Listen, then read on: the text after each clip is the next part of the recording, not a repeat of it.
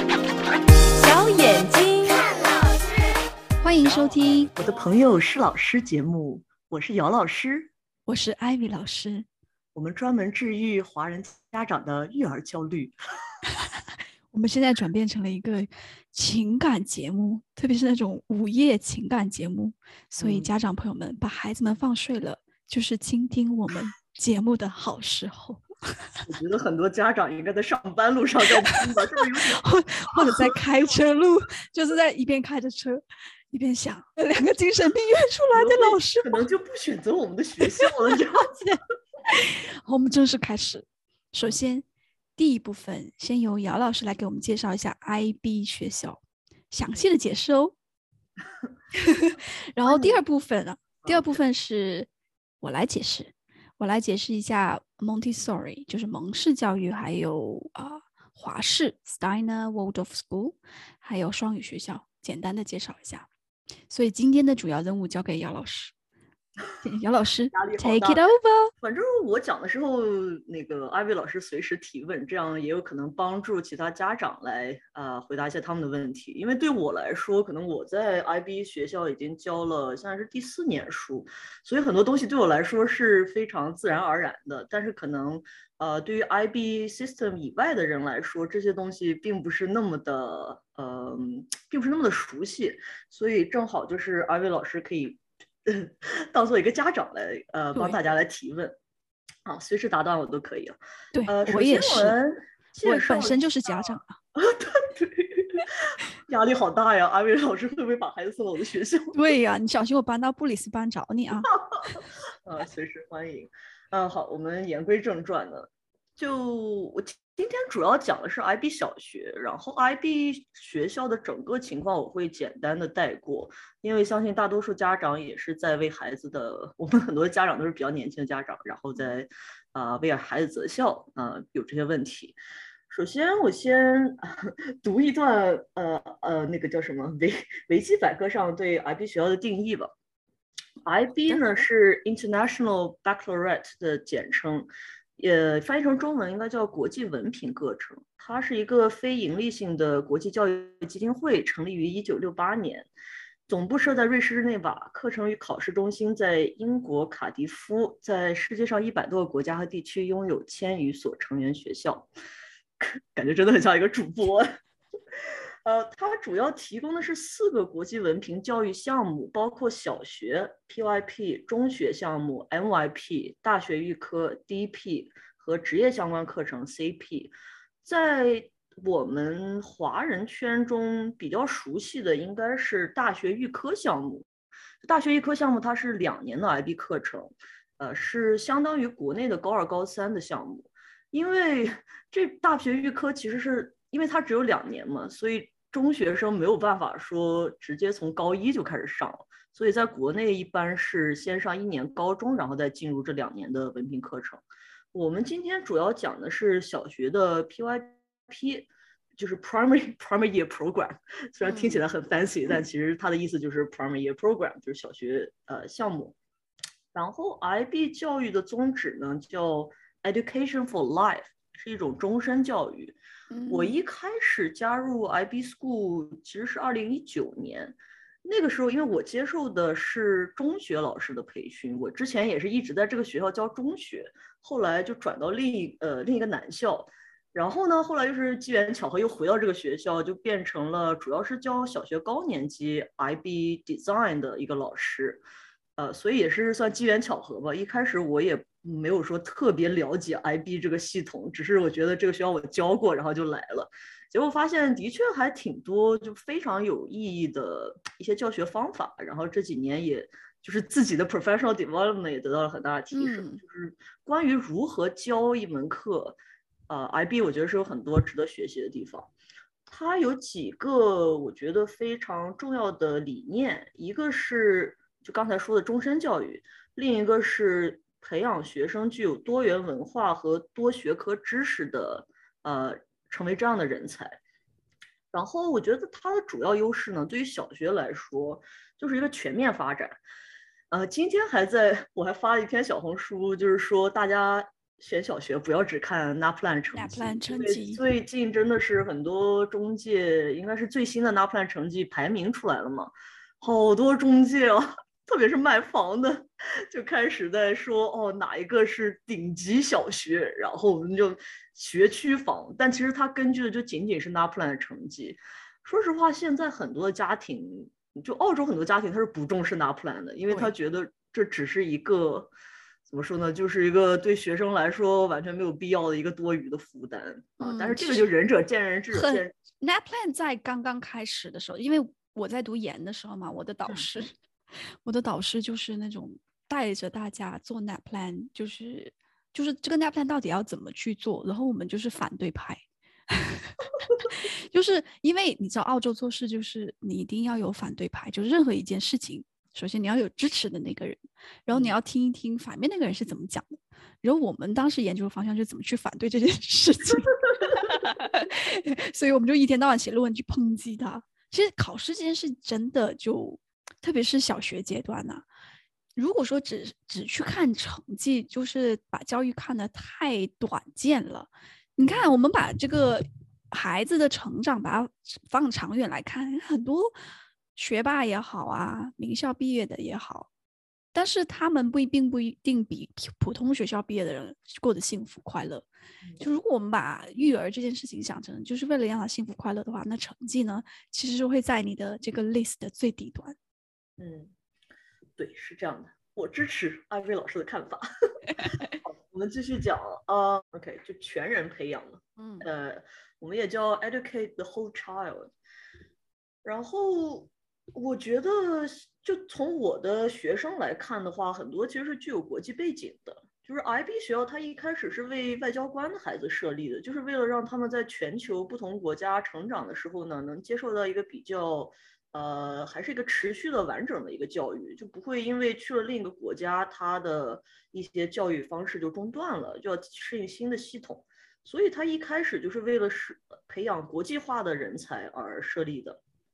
像小学方面，就为了家长方便，就比如说 有的，不是说大实话。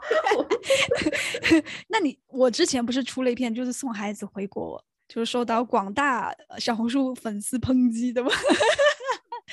就是其实有时候你带孩子回国，你跟着回去，你上 IB 就是有一个延续性嘛，对吧？嗯、很多 IB 可能一开始也就是为了广大 expat。工作人员能够来回到处工作，然后能够孩子跟着去，这是最好的这种结果嘛？嗯，是的。嗯，我们就是我们就是非常实在的人。说老实话，不做任何虚假广告，不做任何虚假广告。OK，那我继续来宣传一下 IP。嗯，好的。嗯，我很直观的一种感受就是，学生他有几个很大的特点。第一个就是他很自信。然后你不管让他呃，就是说一下自己的观点呀，或者是做 research 来 present 一些东西，他都是非常自信的。呃，然后另外一个很重要的，我觉得有一些学校他没有那么重视，就是同理心的培养，就是他会从呃很所有的 IB school，它有一个特点，就是你必须要学第二语言，在你的母语以外学第二语言。呃，IB school 它是有三个。第一语言可以选，你的 IB School 它可以是英语、法语或者西班牙语，这是三个你呃第一语言。就比如说在英语区国家，那当然它第一语言就是英语。英语。它也可以在法语系国家或或者西班牙语系国家，这是他的第一语言。然后在这之外呢，你必须要学一个第二外语。像在我们学校小学部，因为我们是 Lutheran School，Lutheran School 本来就是德国传来的这种教会学校，所以我们小学是从。幼儿园开始就学德语，然后不同的 IB 学校，比如说在布里斯班，有的学校他可能从幼儿园开始，他如果是 IB 系统的话，他就是沉浸式的学中文。嗯、我有一个朋友就是在这种 IB 小学教书，就是 immersion 叫 immersion，然后他就是讲到对，从幼儿园开始，就就看那些小朋友真的很可爱，就中文在那数数，嗯、从一数到一百，真的很有意思。呃，所以像这种第二语言的培养呢，它不仅是一个语言，因为你在学语言的同时，你必然会了解这个国家的文化，然后你就会有另一种视角，而不只是单一的这种英语系国家或者西方世界的视角。我觉得这个是非常重要的，特别在现今的社会。嗯，就是觉得你如果只懂英语的话，特别像现在这种媒体上的报道啊，哎，我们就不谈政治了。啊，对。但反正就是媒体上的报道，它可能就会是比较单一的，就是你听不到别人的声音。但是你如果懂第二语言的话，你至少可以就是听到其他语系的人他们对一个事件的看法是怎么样的，你就可以更多的了解这个世界。然后，对，说个题外话，啊，你说。我我觉得，我自己关注的媒体主要还是英文媒体比较多，然后呢，但是有时候我会有意的去看一下中文媒体，嗯、就是视角很不一样，就是你掌握对对，对，就掌握一门语言啊，它不仅仅是语言那么简单，它其实是换一种视角看世界，他对学生的这种辩证思考的能力，我觉得是非常有好处的，对。因为你即使说哦，你把学生送到一个那叫什么，就是贵族学校啊，或者是那种 elite school。因为我大学学设计的时候也有接触很多，就布里斯班什么哦，最最有钱的男校毕业的很多，因为学工业设计嘛，很多男生都是喜欢车呀、摩托车呀这些东西，甚至游艇啊什么的。嗯。但是就他们有些真的是视角其实是非常单一的，因为他们从小就在这种。基本上就是全白人，然后如果男校的话全男性，你说这这这简直就是，视角非常单一嘛。对啊，就是这种，哎呀，偏见中的偏见生产出的产物。嗯、对，所以我觉得 IB 学校这一点我是非常推崇的，这种跨文化交交往能力。嗯，然后它是培养国际性人才嘛？对，国际性人才，当然要带有国际视角。嗯。而且很多学生他本身就是在这种不同的文化中就生活过的，比如说我接触过一个学生，他是他是澳洲学生，但是他在上海长大的，他们家是做建筑行业的，所以也经常跟着他爸跑来跑去。我就看他做了一个 project，他里面就是在 Minecraft 里面设计了一个竹林。就很少会有澳洲学生会在 Minecraft 里面搞个竹林，然后就很有中国意境的那种园林设计，园啊园林设计。对，然后他就说哦，因为我爸是搞这方面的，然后就他爸说不定就搞园林的。对，他爸设计了上海啊，然后南京很多大的项目，就很有意思。我就觉得这样的学生，他对其他文化的接受能力也更强一些。对，这的确是最重要一点，就是 IB 需要学生的一种内驱动力，它也是培养学生的内驱动力。就是你想要学习哪方面的东西，这个学生就会不停的去钻研，然后他钻研到多深呢？完全就是 这个 project 有多长的时间，就是他会一直不停的去想这个问题，然后不停的按他喜欢的方向去发展，比如说。呃，就说我这个现在在做的一个五年级的 project，就是让学生在 Minecraft 里面，呃，教育版本啊，不是只是玩游戏。先声明一下，在 Minecraft Education 版本里面，自己设计一个 Eco Farm，就是一个这个中文叫有机有机农场。嗯，对，有机农场，然后就是农业旅游。然后这个跟他们呃的叫什么研究性学习也是有关联的，因为他们这学期主要就是研究农业，还有人类在呃人类是怎么样在自然界跟大自然相处的。然后呢，就不同的学生他们的视角和他们设计的重点就完全不一样。比如说有个女生，她说哦，我爸爸就是搞呃就是蜜蜂养殖的，然后她就会设计一个就是养蜂的那种农场。比如说，另一个女生，她是她爸爸是负责呃一个很大的太阳能板的一个项目，就是它叫呃这叫什么 solar farm，就是很多的太阳能板，然后用它来产生非常多的电力。那么她设计的农场呢，就非常注重就是用太阳能板，然后每一个学生就会从自己的视角，然后不停地钻研这个问题。就有有一个学生跟我说，他每天花两个小时在这个 project 上面，我说。我非常喜欢你这样，但是你也花点时间在其他科目上好不好？我不想被你多点别的事情。那他的这个探究性学习就是 unit of inquiry，unit of inquiry，对不对？unit of inquiry，它是每个学科都会有呢，还是说所有的学科结合在一起，然后有一个 inquiry project？它是这样的，就每一个 IB School 它的这个设设置会有一点不同。就是 IB School 呢，它最理想的状态就是它没有任何的学科，所有的东西都是跨学科的，因为它就是为了 you know prepare for the real life。你在真实的世界里面，你不会说这个事情我要用到我数学能力，然后其他能力都不用；另一个事情我用到我的英语能力，然后其他都不管。所以它的话，最好的就是所有的科目就是一个 transdisciplinary 的一个学习，呃，一个学习环境。但是这种学习环境其实是非常难达到的，因为像我们在澳洲的这种，我就以澳洲为例吧，澳洲小学的话，它肯定还是要满足澳洲教学大纲的要求的。所以我们学校的开设方法就是像英语、数学，还有 Christian Study、Science 这些，我们还是有这些学科，但是就会有一个。持续几周或者一个学期甚至一年的这些项目叫 Unit of Inquiry，然后一共是有六个不同的 transdisciplinary theme。比如说有一个叫 Who We Are，Who We Are 的话，它就是所有的我是谁？对，我是谁？我在哪儿？哪来？真的，还有一个叫 Where We Are in Place and Time，我在哪儿？每一个年级基本上都会 cover 六个不同的 theme。但是就是深度会越来越深，然后会从不同的角度来看这些问题。这样我想说一下，就是 IB 学校它有哪一些就可能大家不太了解或者可能会掉入的陷阱，在你在择校的时候，就是 concerns，就是哪些担忧吗？对，就是听起来其实我发现听起来就是很很美好的，其实很多教育不同的，嗯。但问题的是，IB 它对老师的教学能力是有非常高的要求的。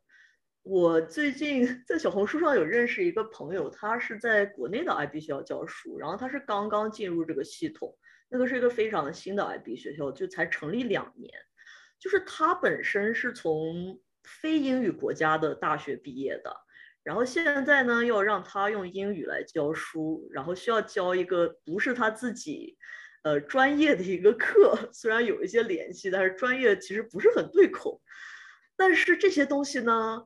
在宣传的时候肯定是不会告诉家长的，嗯、知道吗？就是 IB 学校，特别是国内的一些 IB 学校吧，就是师生的师老师的水平良莠不齐，而且你如果对学校情况不了解的话，光看那些 fancy advertisement 或者是学校的设施，那设施肯定它越新，它的设施就是很好的嘛。嗯，但其实就比如说你说大学，它不是因为有大的。教室或者是设施，它是因为有大师在里面教。虽然说小学我们不能说是大师吧，但是也是，就是你会不会用这种 transdisciplinary learning 的方式来教？所以我觉得理念再好，要有好的实施者。那这些实施者的话，就需要有这种终身学习的这个，要这种求知欲吧。像、嗯、是的，就是这种求知欲其实是非常重要的，因为不然的话，嗯，甚至于这几年，呃，世界的变化这么大，是不是？嗯。就比如说 COVID，呃，疫情就影响了很多事情。你有没有这种理念去真正的去 adapt adapt yourself to the situation？你会不会甚至是学习用电脑？对啊，用网课。像我们学校甚至小学部有一些老师真的是就非常有经验，年龄已经挺大了，但是他真的是很愿意学习这些新的网络的东西，嗯，然后就是为了能给学生更好的体验，所以我觉得还挺让人敬佩的。呃，就是这是第一点，就是教师水平差别巨大。第二点就是，如果你的孩子真的是英文零基础的话，因为我也有家长问我，我的孩子完全没有英语基础，就是想从国内来上一个好的学校，我可不可以进 IB School？我是不推荐的，嗯，因为 IB 它很重要的一点就是你的表达能力和写作能力，如果你还没有基本的表达和写作能力的话，上 IB School 其实是很浪费的，因为你还没有 到达一个。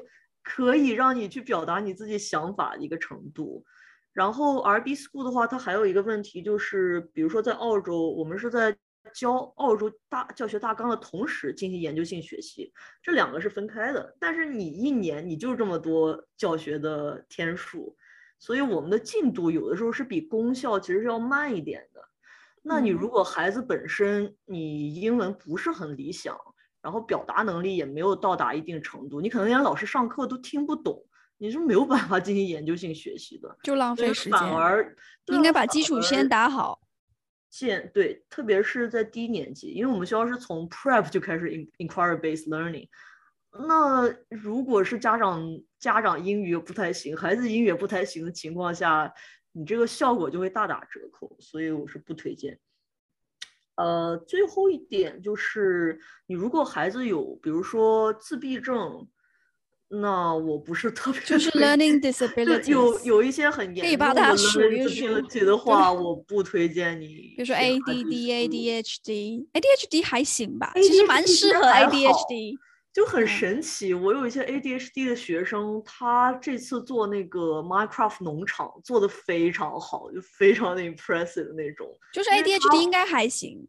对，ADHD，嗯，本身它 intellectual 创造性学习。对，因为它就适合去在走动中，在呃行动中去学习。它就其实其实 ADHD 不是一个 learning disability，在我一直这样我不觉得它是个 disability。嗯。而且他的诊断标准也，哎，不同的医生诊断出来都不一样，嗯、所以我觉得我就不说了。有一种一期说，对，可以专门搞一期。有一个叫 dyslexia，我不知道你有没有教过这种学生啊？有，还蛮多。dyslexia 应该还行，因为他们偏艺术型，但是他们读和写会很困难。还好，就是看你的 dyslexia 的程度。因为我有学生，嗯、我们也是会提供很多的 support，因为我们的 learn 呃。Exceptional Learning Department 还蛮好的。我们给 dyslexia 学生提供的一点就是，IB 学校它你不一定要通过，只是通过写来表达你自己，你可以通过说，然后还有一种叫 speech to text，呃，speech to text 就是你可以用 iPad 上的一个功能，你就讲，你讲话，嗯、他帮你写，他就他帮你写。我曾经有个学生就是 dyslexia 很严重。